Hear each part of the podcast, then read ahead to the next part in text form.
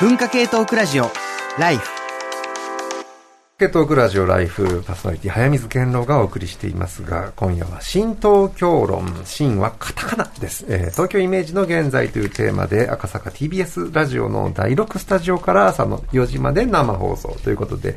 ここまでね、80年代の東京のちょっとノスタルジーの東京、おそらく僕らがイメージする東京の一番いい時代なのではないかというね、なんかついつい東京を世界に発信とかいう時って、どうしてもバーチャル上の YMO が時をテクノポリスとして作り出したものを、おそらく小西康晴が90年代にさらにその上乗せをして、まあ、その元ネタは70年代の、えー、ね、シュガー、ベイブだったのでは、山下達郎が、そのダウンタウンへ繰り出そうよといった街って本当になかったんだけど、それが、まあ、だんだんあるかのように演じてるうちにできてしまったみたいなところがあるんじゃないかっていう話が先ほどね、コメカ君が言った。ノスタルジー80年代都市のイメージみたいなものの話をちょっとここで深めてみたいと思うんですが、今、えー、スタジオのね、僕の一番近い、えー、デスクの中に、上には 今、80年代についてちょっとイカゴンがある人たちということで、えー、集まってもらっていますが、いつメール挟みます。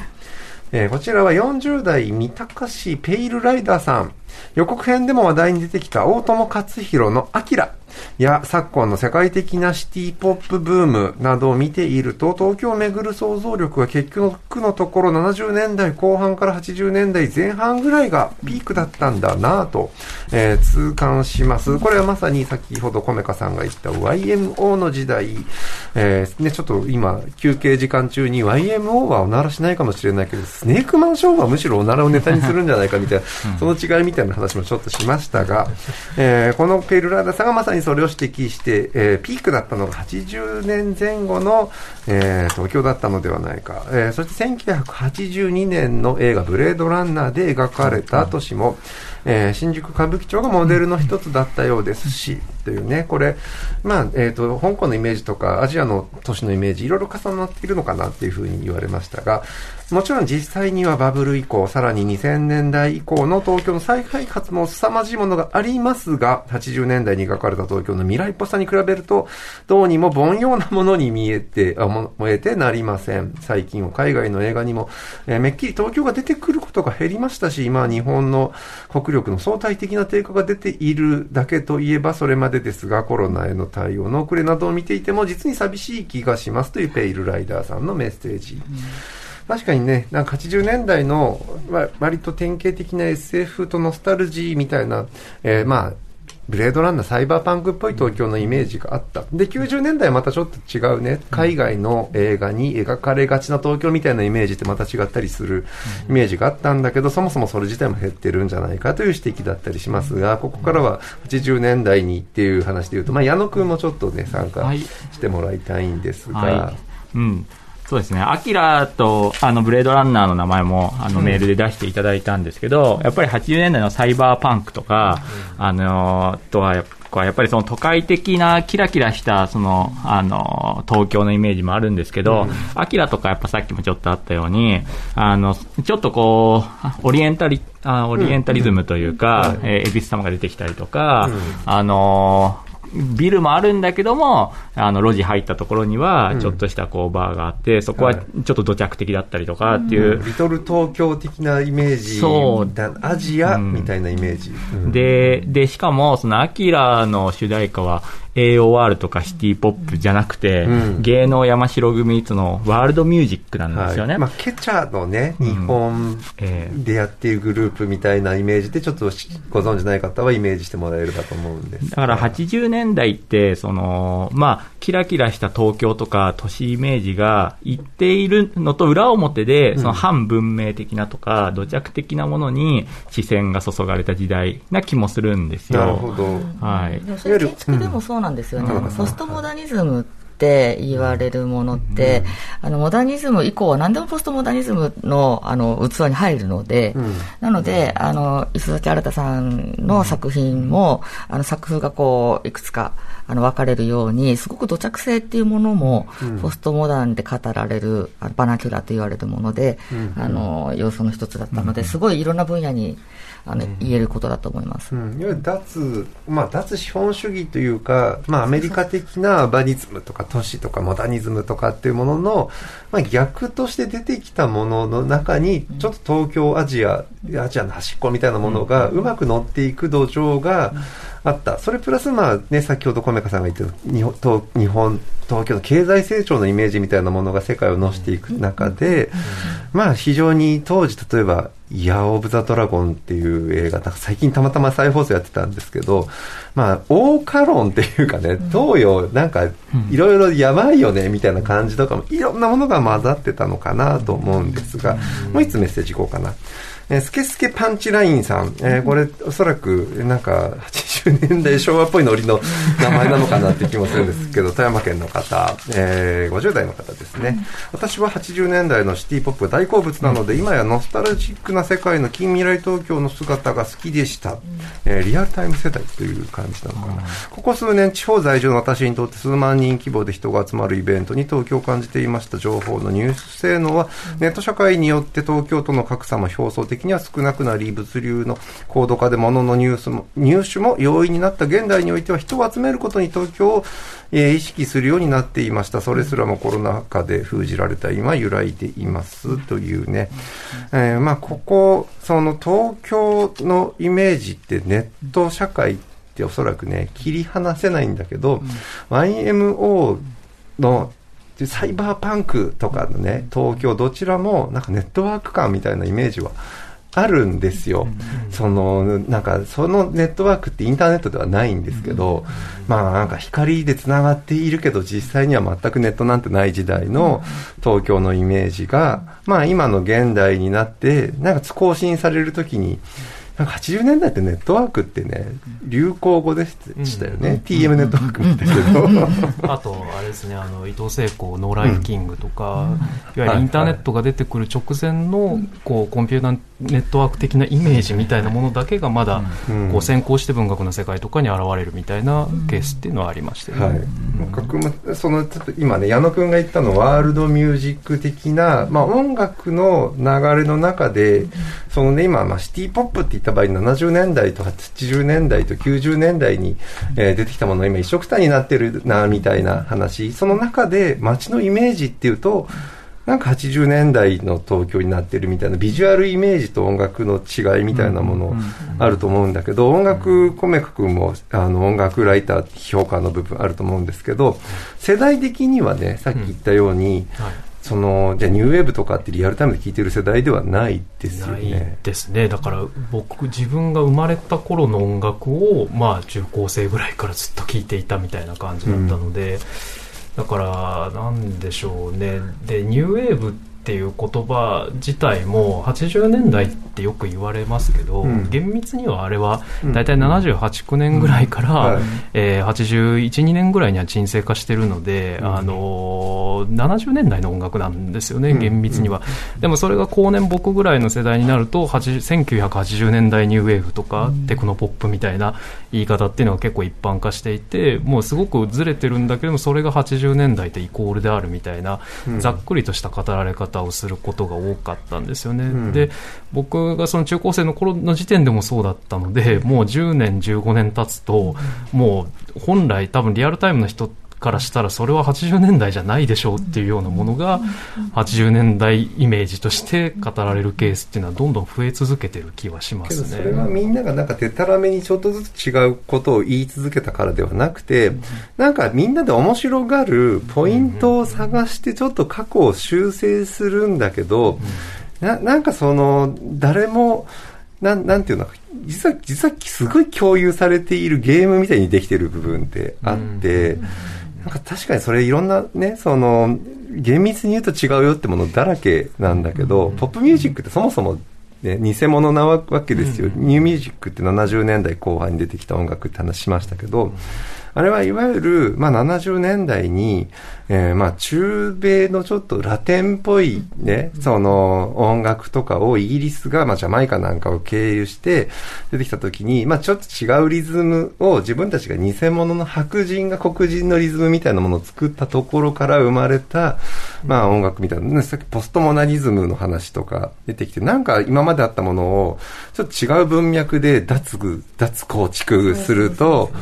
まあ、建築も音楽もそうなりますよね、みたいなものが、まあ、だけど80年前後にまとめて出てきて、その、そ、イメージみたいなものが、なんか今ちょっと違う文脈で、都市のノスタルジーになってるみたいな面白さ、これ面白がってんですよねっていう感じはありますよね。きっと80年代に、あの、いろんな、あの、文化を、あの脳天地に面白がってたんでしょっていう、うん、その資産に対しての憧れが多分強いのかなっていうのはすごくあって、うん、でそこに症状合わせていくと80年代って記号化する方がこうポジティブにこう受け入れられやすいっていうのは一つあると思うんですよね。でこの私の周りでこう例えばサンリオキャラクターのあのブーム再燃が起きてたり、はい、まあ、するんですけど。80年代の、まあ、かわいいキャラクター的な感じのもののリバイバル。そうですね、うん、でしかもそれがこう子供向けのショップではなくて大人向けのショップにそれが置かれていると、うん、だから我々のこの70年代生まれってあ一生マーケットが追っかけてくる世代じゃないですか。あの、あの第二次ベビーブーム世代で一番人口が多くて、はいはいはい、もうここ。田中さんはそういう段階ジュニアなんです、ね、そうそう、ここで金を取り逃がすともう、あとはシュリンクする一方なので、うん、もうみんながっついてるんですよ。うん、確か金持ってないんですけどね。そう。人数多いだけなんですよ、ね、そうなんですよ。だから薄利多売で、あの、まあだけど僕らの世代が何度も何度も消費で懐かしいっていうね、ふうにされている世代っていうのは確かだなというふうに思ったんですけど、うん。これちょっと80年代の話をしたついでにちょっとこの議論もしておきたいんですけど、はい、80年代ブームってね、うん、そう矢野君冒頭で定義してましたけど、はいはい、まあシティポップって言われるものが、まあ、10年前ぐらいからももう言われているし、えー、80年代ブームがもう10年ぐらい続いてますよねって話を実はさっき始まる前にね、コメカ君としてたんですけど、今の80年代ブームってどこから始まってるんだろう？えー、うん。だえっ、ー、と、シティポップ的な話で言うと、だそもそも僕は83年生まれで、うん、えっ、ー、と、2000、えー、高校生が99年から始まって、で、えっ、と、ちょっとその物心がついて、カルチャー的なものに関心を示したときに、ちょっとだからあ、上の世代の90年代的なものに憧れを持つんですね。うん、で、じゃあ90年代の時に何が流行っていたかって言ったら70年代ブームだったね。70年代そういうなんかもうその時点でかなり複雑なんですけど、うん、で、その時に、えっ、ー、と、70年代部、72、3年ぐらいの、うん、まあ、フォークソングだったりとか、うん、あの、ソウルミュージックだったりとかっていうものが、まあ、音楽の中では、あの、渋谷系の名残みたいな感じで、あの、再評価がされていて、その時って80年代とか、まあ、78年ぐらい以降はもうダサいみたいな、なんとなくのこう共通感覚があったと思うんですね。で、シティポップっていうのは、まあ普通に考えたらその78年以降ぐらいの音楽を指していたから、で、あの、ダサいものだったんですけど、一方で、一方で。まあね、ダサいの、例えば誰ですかっていうのも言いけど、いわゆる。言いづらいね。はいはい。まあ、なんか薄っぺらくて、うん、まあ、電子音とかでやっている歌謡曲って、再評価される流れはあるけど当時当時ちょっと後ぐらいは一番ダサい時代があったわけだよね少なくともそのレコヤ行った時に、78年ぐらい以降になるとフュージョンとかのスタジオミュージシャンが入ってくると、一気に値段が下がるみたいななんか感じがあって中古屋市場で。でそうその価値観でいくと、パシフィックっていう今文字が浮かんだ。ででその価値観でいくと,、えーと、だけどその源流には実はそれこそ山下達郎とか大竹英一とかが、まあ、いて、えー、で、そうすると、実はシティポップの源流みたいなところに山下達郎がいて、それが、えっ、ー、と、シュガーベイブ75年の、うん、えー、山下達郎がソロになる前の大抜きたいことをあのやっていたバンドが、うん、あの、いいんですよっていうのは価値観にこう、こうインストールされてって、で、そうすると、シティポップっていうと、僕ら世代だと、その、今言われてる80年代的なものを指す人と、いや、70年代の、えっと、ダウンタウン、っていうか、シガーベイブをはじめとする、えー、シティミュージックというか。うん。まあ、90年代に、いわゆる CD がね、ちょっと安くなって、かつてのレーベルをリーシューし始めたときに、まあ、そのシュガーベイブのリーシューとか、一気に進んだというか、まあ、その時に、まあ、発見したかのに、それこそ僕らの段階ジュニア世代が、それこそ20代になって、それこそ渋谷系なんて言われるようなものに、まあ、消費が、あの、僕が、それこそまさにそういう感じのタイプだったんだけど、ハッピーエンドとかっていうものを、まあなんか、その時代に出会うものとして消費し始めて、70年代のリバイバルを90年代にやったっていう話かな。そう。で、うん。で、えっと、冒頭に話した2012年にシティポップ流行ってるんですよっていう話は、っていう前提の中で、えーなえー80年代以降はダサいとされている、はい。70年代前半がかっこいいという価値観のまま進んで2012年を迎えた時に、あの、瞳トイさんがシティダイブってアルバム出したりとか、あの、イルリメガサラウンドっていうシティポップバンドってこう、あの、なんですかね、銘打ったりして、で、その時やったシティポップはすごいキラキラしてた80年代サウンドだったんですね。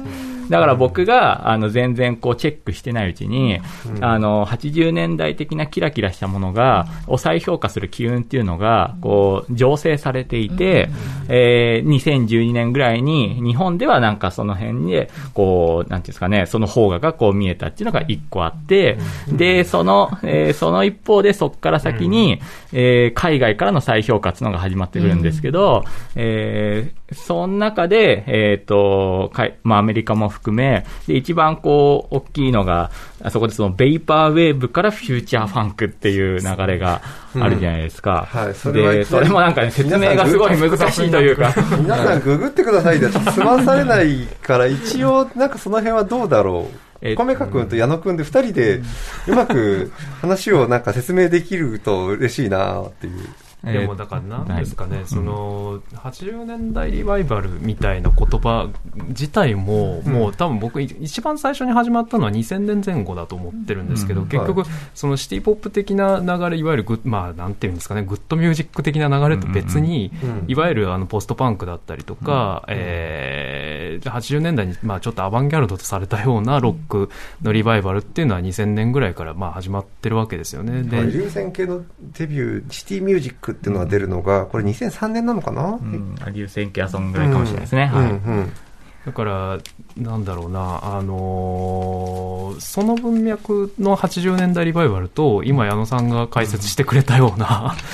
そのシティポップ的な、ね、意味での80年代っていうのの振り返りみたいな、また全然別文脈だったりするじゃないですか。まあ、でも結構やっぱり一個大事だと思うので言っとくんですけど、うん。えっと、アメリカでは、えっと、要するにノスタルジーが、こう、求められると。うん。で、ノスタルジーって何かって言ったら、あの、やっぱりこう、えーそれこそ、白人中心のノスタルジあーーでで、うん、なるほど。で、白人にとってのノスタルジーっていつかって言ったら、やっぱりこう1950年代とかの、あのーうん。公民権運動前みたいな、うん。あの時代で、えーそれが、文化多様性っていうのが、おそらく7 60年代の学生運動とか、えそこで一回革命が起こるんですけど、その以前の、これビートルズ以前って言い方もできる、ヒッピー革命以前っていうか、そうですそこへのノスタルジーって、緊縮ノスタルジアってね、イギリスの本も最近出た本なんですけど、まさにそこではイギリスでも同じことが起こっていて、それやっぱり文化多様性じゃない、多様性がない時代の、か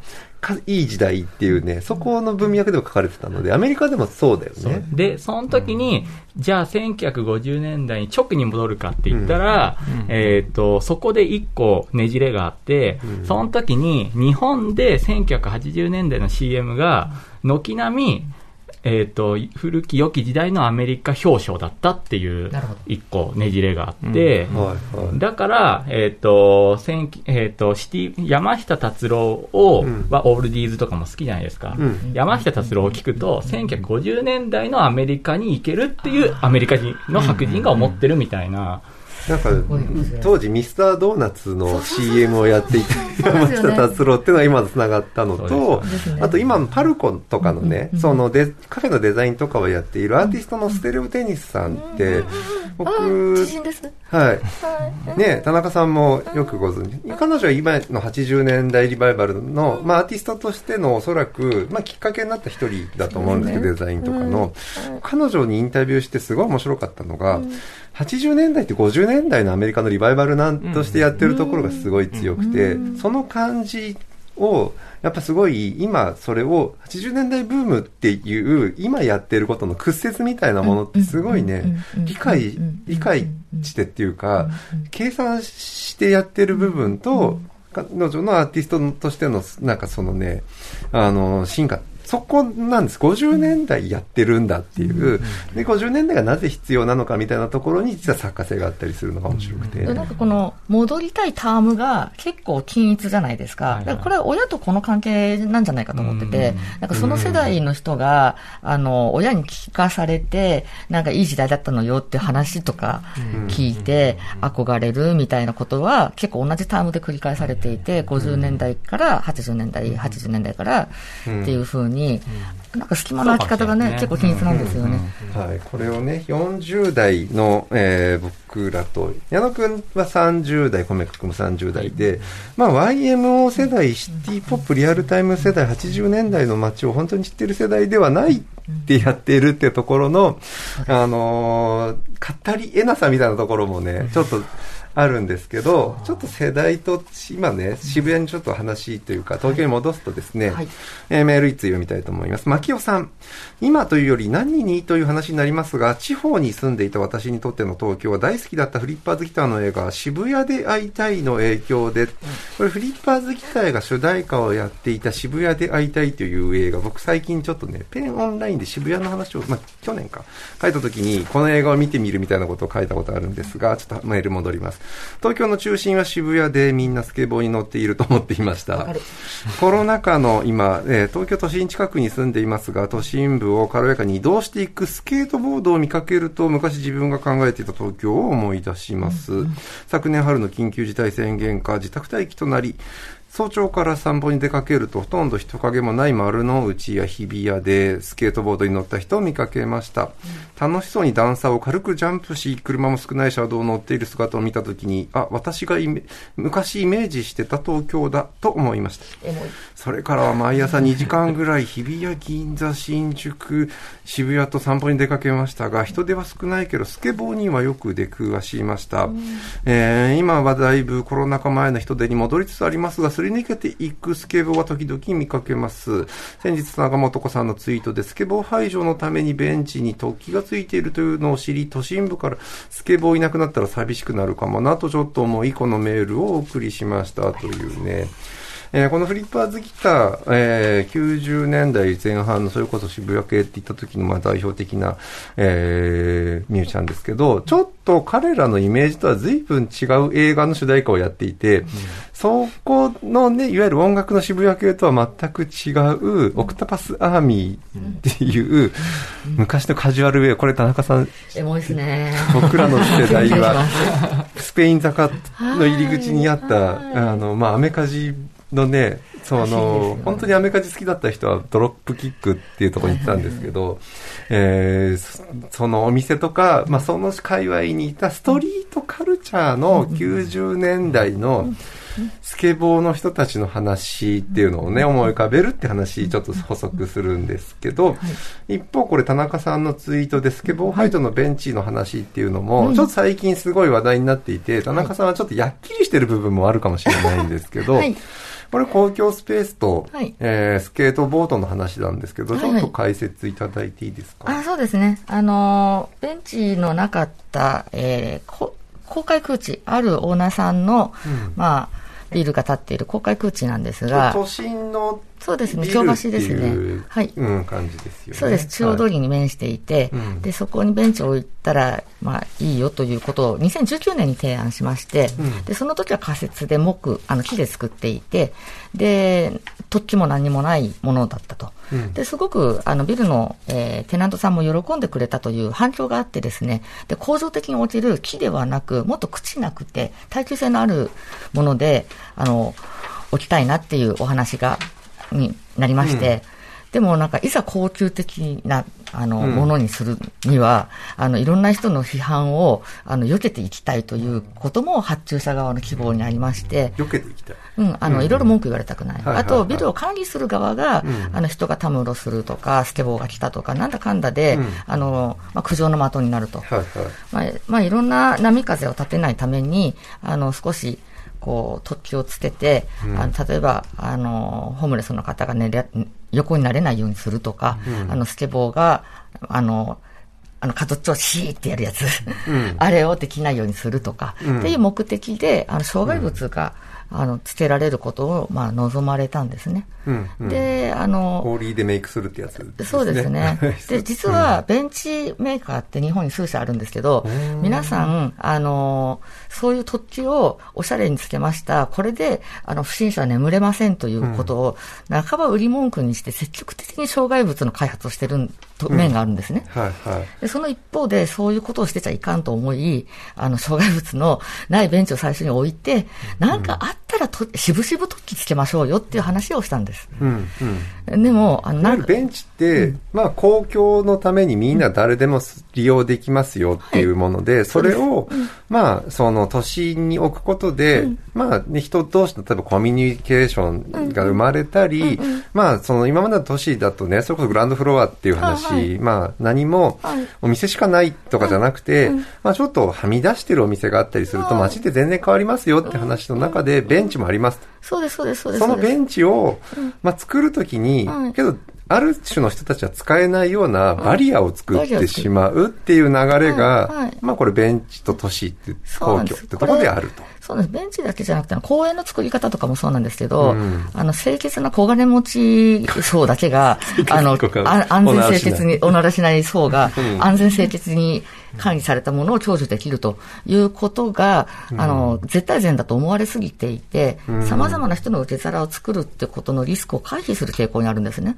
うん。で、ベンチも、まあ、苦情を言われないようなっていうのがまあ大きいんですかね。そうです。苦情に対して先回りするから、うん。公園でも犬連れてくるな、ボール投げるな、うん。みたいな感じになり、ベンチには突起をつけて、それを書いただけでは、ん。そのいわゆるまあ守らない人がいるから、実際にできなくしてしまうような、いわゆる建築デザイン的な対処法をするようになっているっていう。その傾向にありますね。うん。それ、行政とか、あの、大きい企業さんとかすごい望まれるんですけど、でも一位というか、あの、皆さんとお話ししていると、なんでそんなことするのっていう、まあ、ツイッターでもそうなりましたけど、あの、そういう傾向に対して疑問を持つ方も多くてですね、うん。で、もはやここまで来ると何をやっても、あの、ある意味批判にはさらされるし、うんで、障害物をつけることで称賛される傾向っていうのは実は意外となくて、うん。で、まあ、ポリティカルコネクトっていうか、あの、なんで正しい、こ今、正しいことをしないんだと、正正義を、うん。あの、実践しないんだっていうことは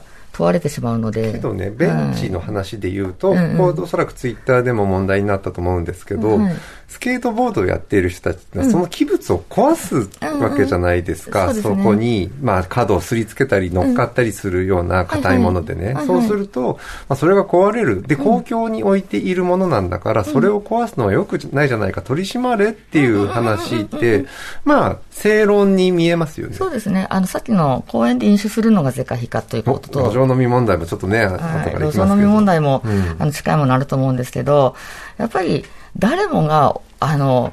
OK と、あの、うん。今日も何の問題もありませんっていう一日なんかないわけですよ、この社会生活を送ってると。